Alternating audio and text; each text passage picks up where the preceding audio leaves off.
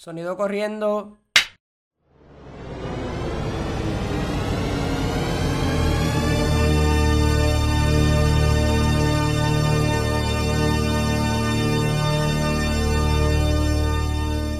Saludos gente, están escuchando Los, Los Claqueteros. Claqueteros. Esto es un podcast de cine donde vamos a estar trayéndole las noticias locales y de Hollywood también, donde me acompaña Brian Hernández, la voz del pueblo, para servirle y hablar de mucho cine. Sara Unpierre. y yo, Cristian Cruz. Aclarando, no somos críticos, pero lo que queremos es que ustedes se sientan identificados con nosotros de la manera en que hablamos sobre las películas y el cine en general. Sí, que puedan, nada, eh, entender un poco y, y saber, conocer algo sobre el cine.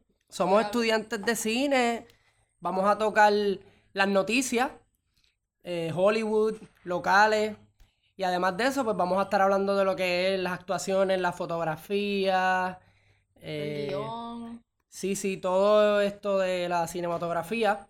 Oye, dice, tú dices que no vamos a ser críticos, pero la realidad, la realidad es que así como, como estudiantes de cine, como gente que le gusta el cine, Claro. sí vamos a criticarlos de alguna u otra manera. Es cierto, en verdad, no me hagan mucho caso, pero sí, vamos, vamos a, vamos a criticar también las películas y vamos, pero lo que quiero decir, ustedes saben, no somos Mario Alegre, No somos somos- profesionales, exacto. críticos profesionales, no, no pero escribimos trabajamos. columna, ¿me entienden? No. Pero tenemos un poco de conocimiento, yo creo que un, un- un poquito más de lo que, ¿no? Porque estudiamos, estudiamos cine. Y les quiero decir que Filiberto, para los que no saben, el documental de Freddy, si me pueden ayudar, es Freddy algo. El documental de Freddy, síguelo por por abajo. Fre- Es puertorriqueño, él hizo el documental de Filiberto, el líder independentista que asesinaron en el 2005. eh, y está en las salas, está en Plaza Las Américas y no sé si está en alguna otra sala de acá de Caribbean Cinema, pero ha tenido mucho éxito, yo creo que ya lleva un mes Cinco, cinco semanas lleva y, y esta es la última, así que vayan a, a verlo, de verdad. Es interesante porque el range de películas puertorriqueñas que salen son tres semanas, cuatro como mucho, la, la, la que, la que tiene mucho éxito. Y esto, que es un documental que a la gente en realidad le gustan, pero no tiene la movida de una película. Sí, quiz- Eh. quizás la gente no está tan acostumbrada a ver los documentales, o como que no le, no, Exacto. no está en la cultura Sí, el, de el nosotros. documental en sí, al lado de un filme de ficción, pues el- obviamente la, la ficción tiene más popularidad. La gente, pues a veces pi- pi- piensa que el documental se van a aburrir y que es algo como National este, History Channel. Sí, exacto. Pero acá está ocurriendo una movida bien interesante con los documentales y yo creo que como pues como colonia que somos, eh, hay unas cosas que no se nos dicen en la escuela o que no conocemos o que no están en el libro y muchos de estos directores las han estado han estado investigando para llevarlos al cine. Y es increíble que sí, que con los documentales se ha tenido, yo creo que, no sé, quizás estoy mal, me disculpan, un poquito más de éxito que con las mismas películas. Porque ahora pues también hemos tenido en el cine Antes que cante el gallo, ¿Quién eres tú? Sí. Pepe, Pepo para el Senado. Pero yo creo que los documentales han generado más taquilla que esos mismos filmes puertorriqueños, que son muy buenos también. Yo soy fan de, de- de- de muchos de ellos. Y para mí el primero que yo vi así, eh, que, que, o sea, cuando Recientemente. en cuanto a los documentales, no recientemente, al principio, cuando yo no tenía esa conciencia de que, mira, se está haciendo buen documental en mi país, en Puerto Rico, este, apareció The Last Colony, que tocaba, fue el primero, hablé lo de la historia, porque ese, ese tocaba más bien eh, la situación de nosotros como colonia.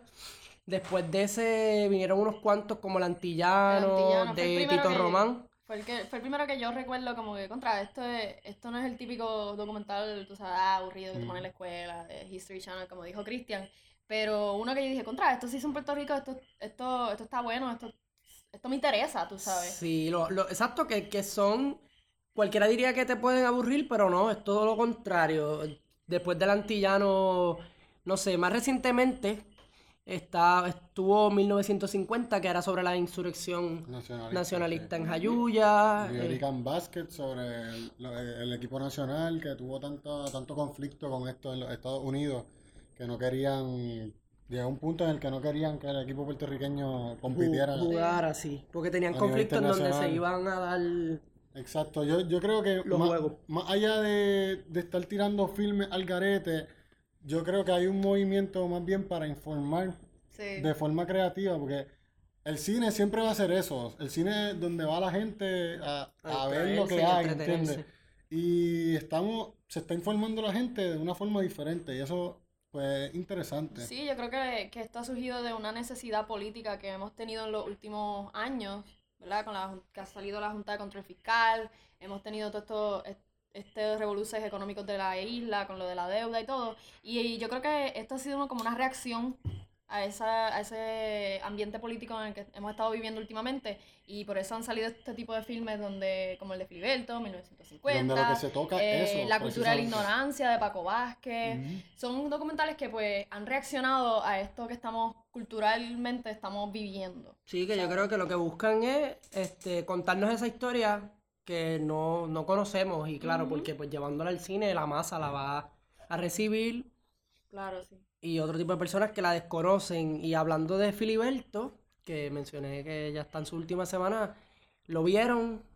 ¿Qué me puedes contar sí. de eso? Yo, yo lo vi ¿Y qué te pareció? y me pareció muy bueno, de verdad. Tiene un pietaje hermoso que no sé de dónde lo sacaron. Me gustaría saber de dónde lograron conseguirle esas tomas, esos, ese pietaje de Puerto Rico. Es, eh, en el documental de Filiberto hay unos pietajes bien bonitos de Puerto Rico, así por la autopista, por el expreso, ¿verdad? Que es lo mismo para los de la isla y los de metro. Es interesante que las tomas que utilizaron en el documental no precisamente tenían que ver con la historia. Exacto. Hay muchas fotos, hay mucho pietaje de, de- de ese tiempo, del 1960, 63, 65, este, que quizás no tiene nada que ver con la historia de, de Filiberto, pero que concuerda súper bien por la forma, se ve la forma en la que se vivía en ese momento. Para ambientar. Exacto, el movimiento, Ambiental. los movimientos este, nacionalistas, independentistas y demás en ese tiempo.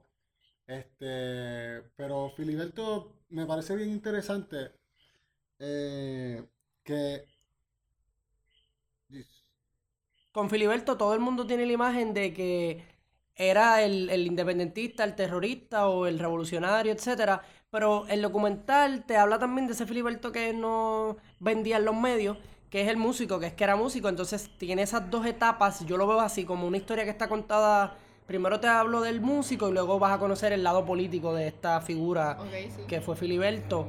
Y tiene sí, entrevi- entrevistas interesantes que ah, ya hablamos de 1950, pero hablando de entrevistas, que es como básicamente el recurso más importante, Utilizado. no, eh, en, una- en un documental, un documental sin entrevistas, pues yo creo que está, no sé, díganme ustedes, yo creo que va, va a fracasar. No- Digo, no, no No necesariamente, hay sus excepciones. Pero es lo más común. es lo más Pero común. claro, claro, la entrevista es bien importante y para los que han visto muchas cosas relacionadas a, a esto del, del independentismo, en 1950 tú no ves las mismas caras de eso. Tú ves gente diferente y ves gente que estuvo, de los que quedan vivos. Y eso es lo más brutal. Además de, de- de la animación que, que- que aparece tanto en 1950 como en, en Filiberto. Hay unas cositas, bueno, en Filiberto no es animación en sí, pero la manera, ¿cómo hacemos esto? Cuando aparecen las, la- las las cintas. grabaciones, sí, lo- Sí, lo- el- eh, no sé cómo se llama, anyways. Este, ¿qué, qué, qué- qué te parece el- la, la forma en que se va narrando el- eh, la línea de tiempo? Me parece efectiva, exacto. Ambos documentales no te duermen. Tienen, tienen una línea que te, te mantiene este, despierto y atento. Y sí, vayan a verlos, los que no los han visto, de verdad. Este, Apoyen el cine local. bueno, terminamos con las noticias y ahora vamos a pasar con la película de la semana. La semana pasada estrenó First Man y la estuvimos viendo en el cine esta semana, la vimos en IMAX. Este, First Man es de el director Damien Chazelle. Este, de primera mano, estamos frente a un director que creo que es, es joven, este, no sé la edad ni nada de esto, pero él es el mismo director de Whiplash en 2014 y de La La Land, que La La Land fue el- Tiene, tiene 33 años el hombre. Sí, es joven. Entonces yo creo que con First Man, él se está buscando separar, él está buscando separarse de, de las music movies. Pues Whiplash es como un music movies, entonces La La La, La La Land es un musical. Yo digo que más bien está intentando dar un paso al frente. También Como está... es- y, y está- estamos hablando de un director que eh, con La La Land tuvo siete nominaciones a, a los Golden. Globes, que es la mayor cantidad de, de nominaciones desde que se creó ese Golden certamen. Ok, sí. Este, y me, me pareció interesante el intento, pero no, no sé. Vamos a empezar. ¿Qué, qué les parece a ustedes la película?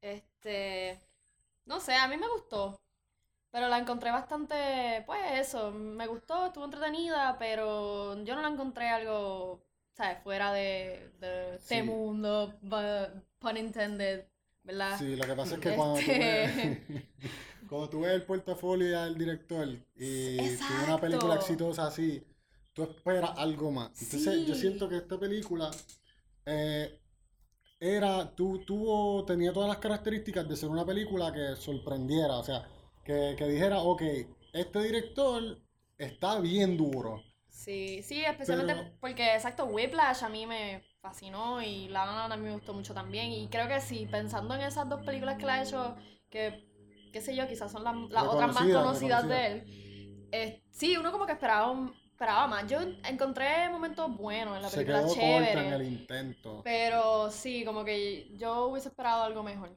Yo creo que es una cuestión del guion. Yo creo que van a haber opiniones divididas. Va a haber gente que va a decir que está brutal porque es, es la historia en sí la que se queda corta. Porque pues estamos, se deja muchas preguntas abiertas de lo que fue. La historia es sobre Neil Armstrong.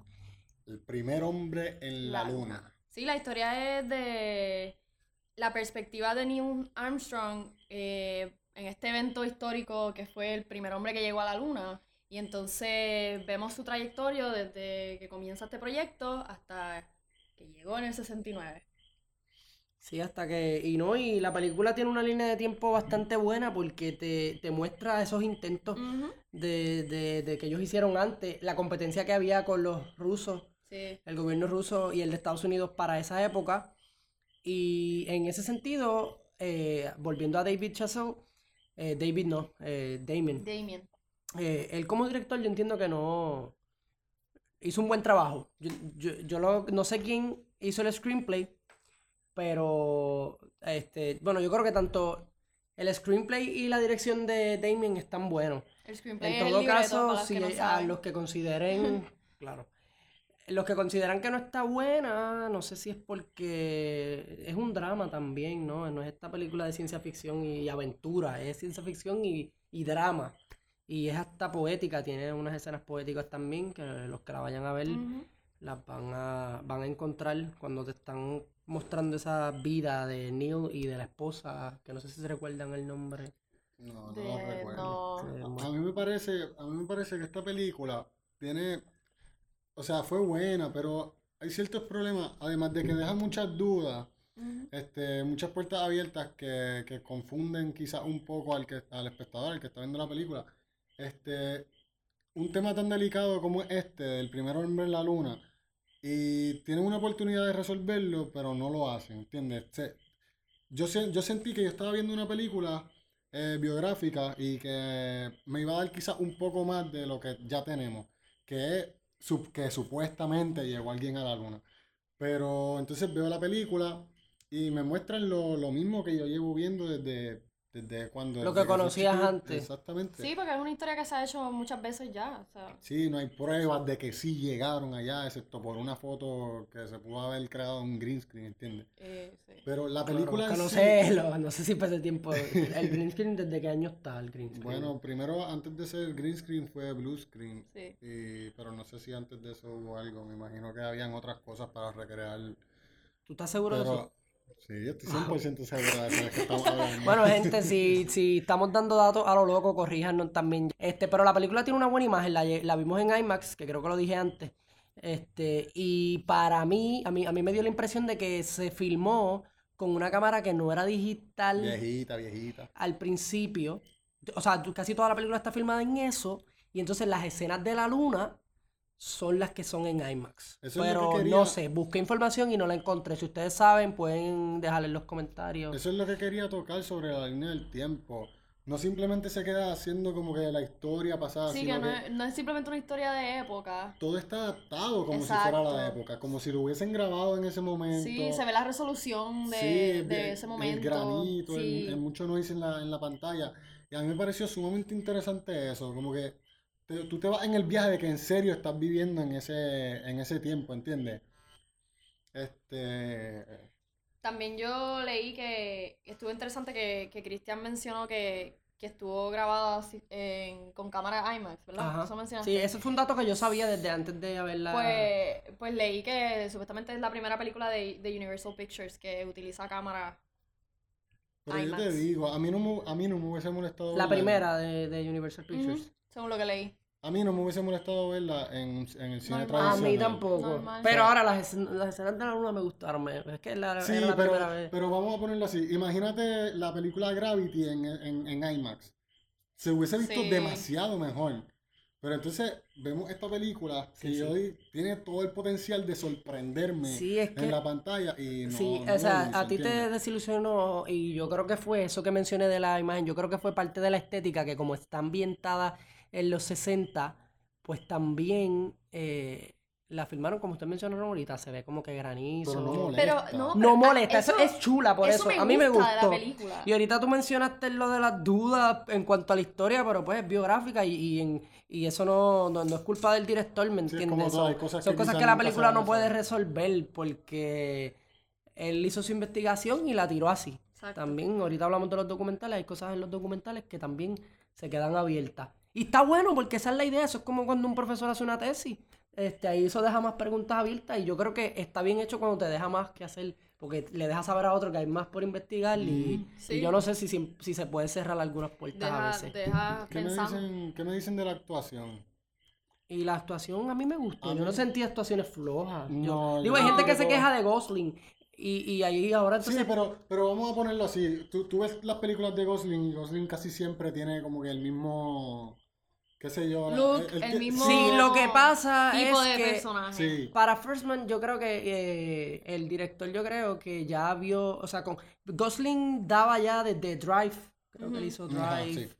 y en Blade también. Eh, ese look, yo creo que es el que más él vuelve a dar esa, vuelve a darnos esa cara en, en First Man. No sé si están de acuerdo.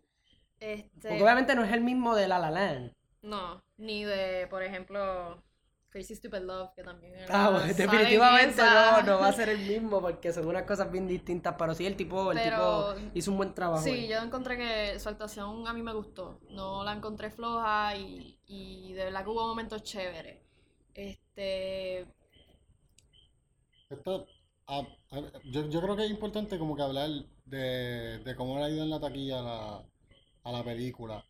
Esto, porque es una película de espacio y la ponen en Sí, IMAX. yo- o sea, yo- es una película que todo el mundo espera que visualmente convenza a la gente. Ajá, que, que- Pero entonces, esta, esta fue la primera semana.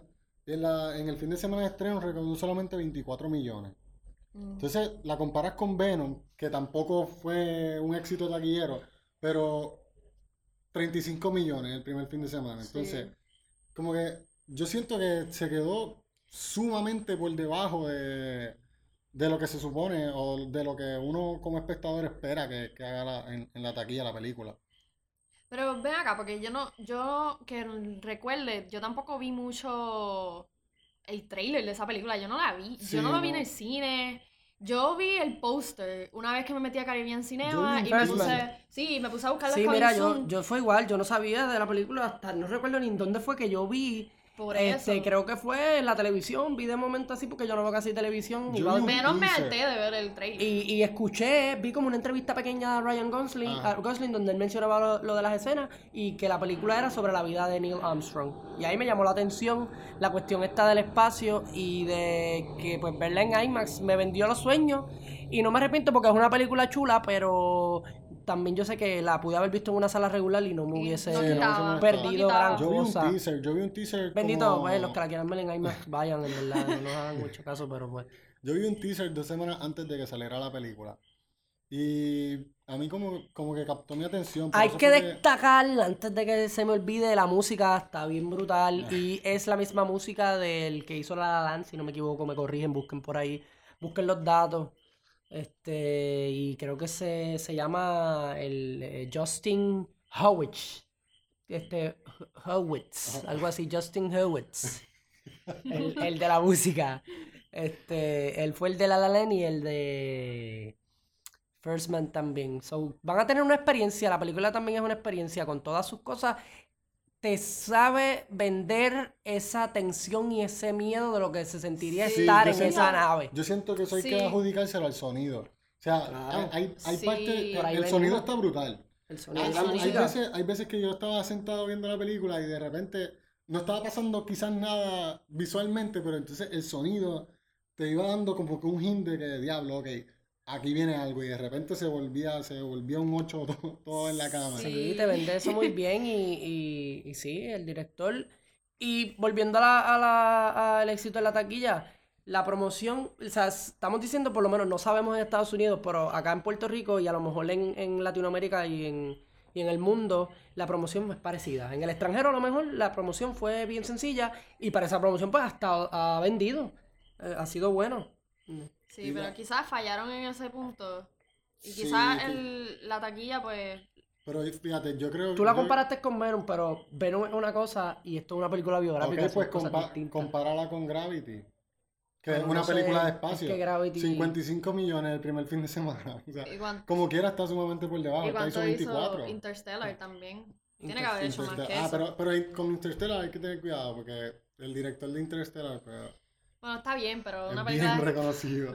Está bien, pero. pero Para que ellas una siguen siendo película de ficción, esta es biográfica. ¿Entiendes? Es diferente. Está bien, pero estamos Y- comparándola y- justamente con, con Pues, películas fue, de pues tiene que espacio. ser, pues tuvo que haber sido la promoción. Como quiera, desde, desde Gravity para acá, yo siento que está ese boom de que el IMAX y todo, ver esas películas de espacio, esos space, no sé si son space operas, pero, pero son de espacio y Gravity, después Interstellar, después The Martian. Y ahora First Man, pues ya, ya hay un público parece que, que, que eso se está creando, no sé. Sí. O quizás como que sí, vamos a hacer una película futurística, vamos a hacer la del espacio. Sí, han Y, pegado, y en ese sentido, a mí me gustó mucho Interstellar. The Martian no la terminé de ver, ni Gravity tampoco. ¿Y por qué no Ahí está la diferencia. No estás haciendo la tarea, entonces estamos en un podcast de 100. Que no te, pero, no me vengas a mí tú con ese cuento, que hay películas que yo creo que tú también las dejaste a mitad o que no hemos visto, claro, eso son mierda. Oye, y la, y la cámara de la película. No sé si, si ustedes se fijaron que todo fue handheld, como que no, Sí, no él había- recurre para mostrar ciertas cosas de esas, de, de, de la vida de este caballero que se murió en 2012, by the way.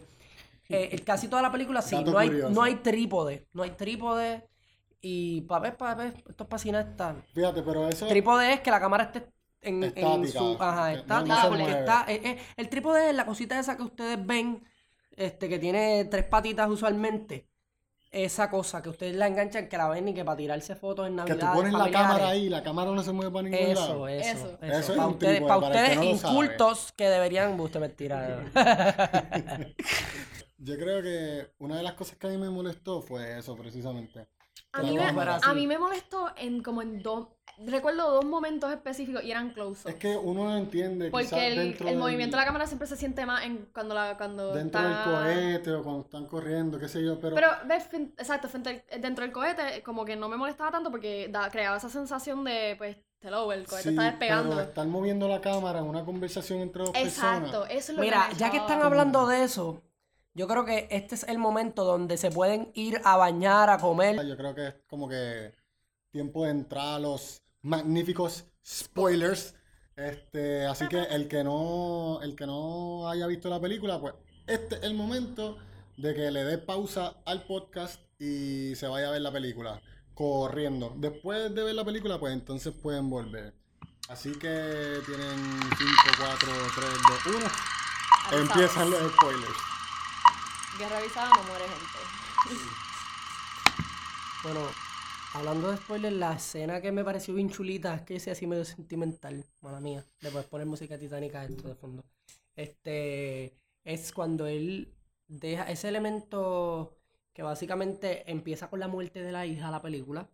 Y está mostrando a este hombre que se le muere la nena y él como está así mal con su vida y él no está en la NASA y es un ingeniero y luego él ve esta cosa este, que están buscando en Sí, la porque él, NASA. él- él ya estaba en ese, ya él está en ese ambiente, porque si tú te fijas, él cuando empieza la película, él está eh, en un avión, pero lo que están haciendo son como primeros intentos de a tecnología para subir Exacto. fuera de la atmósfera. fuera de la porque él llega a la atmósfera, él ve la atmósfera. Sí, Y eso es lo que, eso fue el primer como Sí, que como el siempre tiene este taste que le da problema. de, de- del espacio y él se queda asombrado, maravillado. Entonces, al pasar esto con la nena, que se le muere su hija, que es su, su, su Escucha, bebé. escucha, él está ahora mismo pasando por aquí. No, pero a mí me- Gente, va- hay avión por todo el podcast. Disculpen que es que estamos cerca del aeropuerto, pero... A mí me parece interesante también, antes de, antes de que se vea que hay una enfermedad con la niña, eh, hay una conversación entre los que están haciendo las pruebas. Él es el, el astronauta Sí. que está. Pero como e- ellos tiran un, como un hint de que algo está pasando con él, porque eh, Sí. no sé si ustedes se fijaron que él- le dicen como que, ah, Que ya está- esta no es la primera vez que, Sí, que que él está fallando porque ¿qué es lo que él hacía? Que, que empezaba a dar vueltas allá. Sí, él llegaba y de momento... Perdía el control de Perdía el control. Él sí, él tuvo que, él tuvo, él aterrizó no como se supone. No era, era, lo, lo hace bien y no se, no se estrella la bien nada, pero pasa algo cuando está ahí arriba que, que, que pues él tiene Sí, que caer de emergencia y... No, no contó el tiempo que tenía que, que estar en la atmósfera y pues obviamente Exacto. se lo traga. Se la lo empieza, exacto, se lo empieza a llevar. Desde la muerte de la hija hasta él está buscando así en su vida como encaminarse, como encontrarle sentido. Esa fue la Sí, impresión que fue me el- dio la, la misma actuación también de Gosling. Este, Bueno, y él, él realmente está como buscando distraerse porque él, Sí. él está... Sí, él no quiere él no, pensar. él no quiere... Él no quiere... Él no, habla, él no habla de la hija con, con su esposa Con nadie. ni con los amigos. Eso es algo Y la ve. se y La él la ve Sí, ahí. la ve en diferentes ve. Sitios, tiene visiones de la Sí, niña. nena. Y nada, lo que, me- lo que quiero llegar es la escena chula esta al final cuando él llega a la luna, que él deja la pulserita con el nombre de la nena en la luna. Eso yo creo que eso fue un elemento, este... Eso full- llegó full circle. Fíjate, me encanta la manera de decirlo de spoiler. Vamos a empezar por el final. Él Falso. suelta, él suelta la, No, pero eso no es el final. Es el final, ¿cómo que no es el ¿cómo final? que no es el Págata. final? Eh, eh, Voy a la luna, llegué a la luna y solté la pulserita. Ya, me alejé de mi niña. Nene, vamos poco a poco. Sí, eso, pero eso a era más, más su, su, esa escena me pareció chula. Este, y no sé qué escenas le gustaron a ustedes, que no les gustó. Es que la película está bonita, yo la vería de nuevo. Podemos hablar de los intentos, de los intentos del... Sí, del- a mí- Brutal, a mí me gustaron muchas de esas escenas, la de que él está montado en esta cosa que, que gira mucho, que es Sí. similar. Ah, que lo que porque, quiere es bueno, hacerles sentir Sí, porque una sensación similar a la que ellos van Sí, a sentir allá arriba Sí. en un simulador y ellos pues luego se vomitan esto es como, el, como, como, como Sí, sí. surge el programa de astronauta de ellos. Y ellos tienen este simulador que es en el que se montan donde empiezan a dar vueltas porque eso es lo que van a sentir cuando estén arriba. O sea, ellos tienen que tratar de controlar la máquina antes de, de, de, de noquearse, tú sabes, son inconscientes después de tanto movimiento. Entonces, pues, está bien interesante, sí, ver, ver cómo, cómo empieza a surgir este programa, cómo los empiezan a entrenar. Esto que no, no se había hecho antes. Porque llega un momento dado también que en la película que la esposa de él, de hecho, dice, mira, todos estos protocolos, toda esta cosa, esto, ustedes no saben, no tienen idea de lo que están De lo que- haciendo. exacto, o sea, esto, esto, ustedes no saben lo que están, están aquí haciendo. jugando. como Exacto, son nenes chiquitos chiquitos jugando Esa jugando. fue, esa fue otra parte que me encantó, cuando la esposa, ellos están transmitiendo por la radio y la esposa que no sabe de él, desde Este de niño, fue, el, este fue el primer intento de él subiendo no en- recuerdo No, el cuál de todos los El intentos. que fue Que ellos pierden el control, ellos pierden el control de la nave y ellos Por eso, cortan ese la es cuando logra está- aportar Ese era las- este, Gemini 8. Gemini, Gemini, sí. ah, Gemini ocho. Gemini Ellos, ellos, ellos pierden el control de la nave y la esposa está escuchando por el radio. Sí, le, le dan ese, Y- el- la comunicación entre la base y, Y, y en la y oficina, en, la base dice corta, corta, que esto ella no lo puede escuchar. Pero después ellos retoman el No es solo ella, es todo el mundo, yo creo. Eso lo está oyendo más gente, ¿no? No, No, a mí me está que no, solamente era ella, porque comunicación, sí. sí. para que ella sepa lo que está Y ocurriendo. ella, ella va a ella se pelearles molesta allá. porque le cortaron la comunicación. Sí, ella llega a la oficina de ella. Y le dice que son una bola de nenes que no saben nada de la vida jugando allí. Sí, ella, él le dice como que, mira, ustedes no saben lo que están haciendo, todos estos protocolos, toda esta cosa, ustedes no tienen idea, porque es que es algo que no se ha hecho nunca. So, está, está bien chévere coger desde el principio, ver cómo surge este programa de, de la NASA de astronautas, cómo les empiezan a entrenar, cómo ellos están horas y horas sentados, un capítulo de, de 600 y pico de páginas, ¿verdad? Eso es lo primero que les dan, tú sabes. Sí.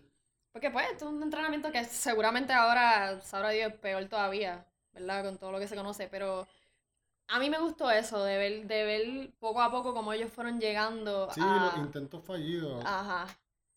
Que no fue... No fue... Pues yo le doy, vamos, ah, vamos solamente la, la- el, el espacio. ¿Cuánto tiene, busca, cuánto tiene este The Fir- First Man en, en Rotten Tomatoes? En Rotten Tomatoes, para los que sepan, para los que no saben, perdón. eh, Rotten Tomatoes te lo divide en dos. Tiene el, la- el porcentaje que le dan los críticos y el porcentaje que le da la audiencia. Aquí los críticos le dieron 88% y la audiencia le dio 61%. Eso puede variar, ¿no? Eso lo cierran. O Bueno, puede pues ser que más adelante eso suba o... Eso sigue, me indican Sí, que yo creo sigue. eso va cambiando de acuerdo a cómo va la taquilla y... Sí, entonces nada, yo creo que yo no, yo no me sentía crítico, pero coño, yo, yo le hubiese dado un 88 también, de, porque de, del 1 al 10 yo le doy un 8. Y pues yo no soy parte de eso, esa, esa audiencia son morones.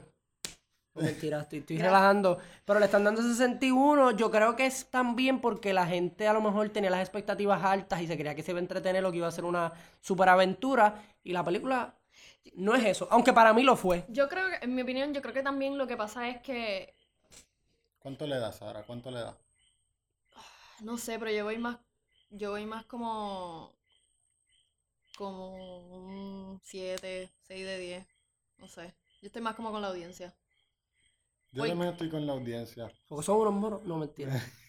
Mira, mira. Explícate. No, pero yo- ¿verdad? Yo pienso que, que quizás la audiencia no se fija en las cosas que los críticos se están Exacto, fijando. Porque los críticos también sí se van a fijar más en la cámara, se van a fijar. Y esas son cosas que, que yo encuentro que tienen chula la película. Pero en términos de. Quizás la audiencia la encontró lenta también. Mira, Porque yo llegué a pensar en un momento como que contra. Está como que un poquito lenta. Que no necesariamente lenta es mala. Sí, tú sabes- Pero yo, Yo estuve en algunos momentos buscando qué escenas se podían eliminar. yo voy a dar en el clavo y te voy a decir por qué estoy con la ahí viene, audiencia. ahí viene. Muy bien. Cuando Así tú haces una película, tú intentas convencer a la audiencia, tú no la haces para ti ni para los críticos, ¿entiendes? Sí. El punto de la película es convencer a la audiencia, es que la gente este, le guste la película, es que tu película sea exitosa, ¿entiendes? Y vender, Entonces, ¿verdad? Vender, porque Bueno, al final. pues, para es eso se está negocio. haciendo la película. negocio también. Tú gastas un Claro. montón de dinero, algo tiene que volver para atrás. Pero entonces, si tú no, si tú no puedes convencer a la audiencia de que tu película es lo que las personas querían que fuera, pues entonces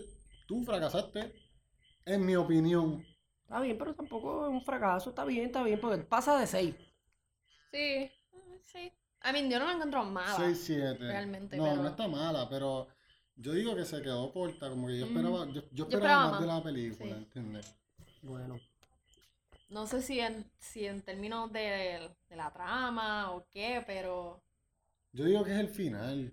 Sí, yo creo que sí, porque mí- tiene, te tienen en esta tensión toda la película de que va a llegar a la, final, van a pues, llegar a la luna, van a no llegar se a la luna. resuelve, ¿entiendes? Como que, Pero ¿por qué tú dices que no se resuelve? eh, por las dudas que deja la película. De...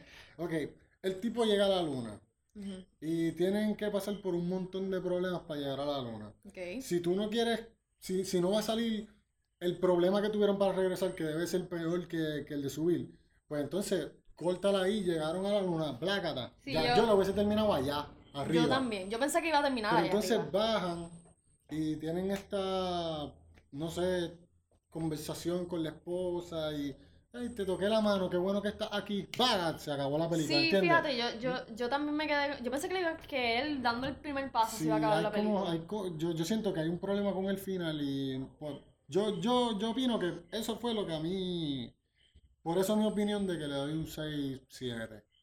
Siento que no, no, no- no está completa.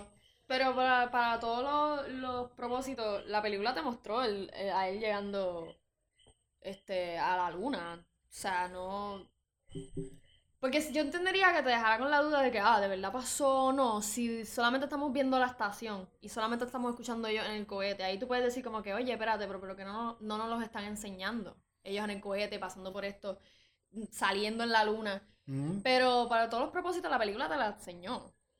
Ya, ya si tú crees lo que pasó o no, tú personalmente en la historia, real- en historia, como que en la vida real, vamos a hablar, pues es otra cosa.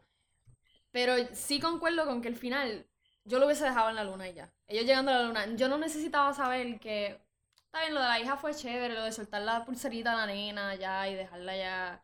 Que también eso fue, yo lo Ah. encontré medio raro porque él la tiró y cayó al piso. En la luna no hay gravedad.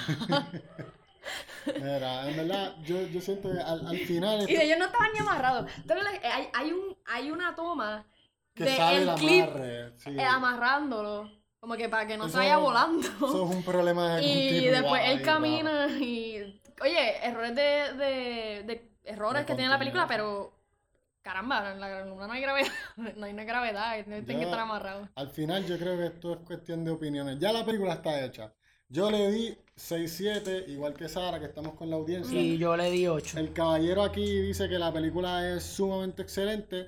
No Nosotros estoy diciendo aquí- que sea excelente, pero le doy un 8. Fue una aventura y me vendió el miedo. Yo en verdad sentía la tensión en esa sala Sí, me- cada vez que él se montaba en la nave, ¿me Yo entiendes? sentía. Fue como, sí, en la nave yo sentía. la- no necesito ir a la NASA ya. Bueno, pues Bueno. entonces el Ese viajecito que hacen, ustedes hacen ese viajecito de ir a la NASA en gira, en la high. No, yo nunca fui. Starbase. Pues, pues, el hecho, en, en ¿Pa' qué escuela no? superior, este, y- así- y, eh, y hacían esa gira y, y yo tuve compañeros que fueron a la girita de la NASA y pues yo nunca pude ir en verdad, pero tampoco me llamaba mucho la atención. No, era, era ir pero a ¿puedo una serie de algo? ¿Puedo lugares. decir algo, amigo mío? ¿Sí? Sí, dime. Este, ya nosotros dimos nuestro punto, le dimos nuestra puntuación a la, a la película. Ahora nosotros queremos eh, que ustedes, luego de ver la película, el que no la haya visto y el que la vio, pues ahora mismo tan pronto escuche el podcast, vaya a la cuenta de Más Puerto Rico en Facebook, Twitter, donde, don- en todas las redes y ponga la puntuación que usted le da a la película. Para entonces nosotros como que tener esta relación de... de o- o- Sí, y que comenten qué le gustó y qué no le gustó, porque este es nuestro primer episodio y... Queremos tener su feedback. Sí, queremos, Sí, queremos esa retroalimentación. Este... Sí, si están de acuerdo con nosotros, si no. Díganos. Bueno, y nada, para, para ir terminando con esto, al final de cada podcast, al final de cada episodio, eh, tenemos esta idea de dar un fun fact sobre, sobre quizá la historia del cine o sobre el tema que estamos hablando. Por ejemplo, hoy estuvimos hablando de la película First Man. El fun fact de hoy, pues, es el siguiente. En Hulu eh, estrenó hoy, ayer, eh, esta, esta semana estrenó en Hulu eh, la serie The First, que es un poco... Va con el tema. Sí, va con el tema, además de que los títulos se parecen bastante. Este, y nada, es sobre este primer crew que envían en una primera misión a, a Marte. Está protagonizada por Sean Penn. Este, algo que quiera añadir, Christian, sobre el tema. No, no, me estás informando porque no, Él tampoco sabía, él también está informado. Este, no estoy muy al día con Hulu. De verdad que cuando tenga más chavos, cuando este podcast se explote, que lo pongan hasta en el nuevo día, este, pues ahí que, que- que yo genere algo, ¿verdad? Anyways, puedo el que la pagar quiere- suscripción de Hulu. el que la quiere ver tiene que bajar Hulu porque solamente está Sí. en esa plataforma.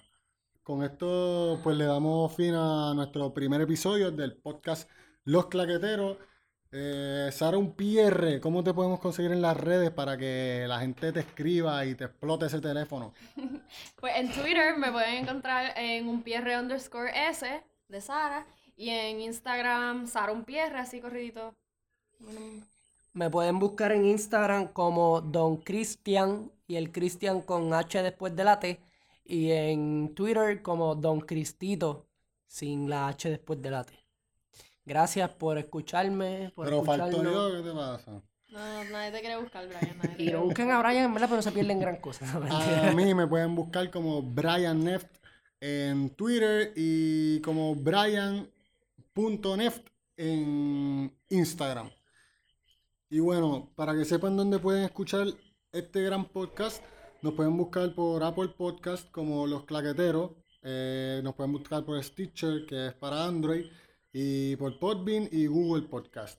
Esas son todas las plataformas por las que estamos transmitiendo nuestro, nuestro podcast, Los Claqueteros, el mejor podcast de cine.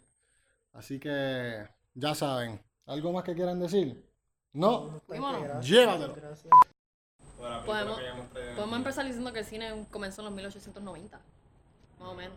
Pácata, Alrededor that, de esa, fact. Que es un, eso no es un fun fact, eso es un fact. Pregúntale a alguien si sabe cuándo empezó el cine.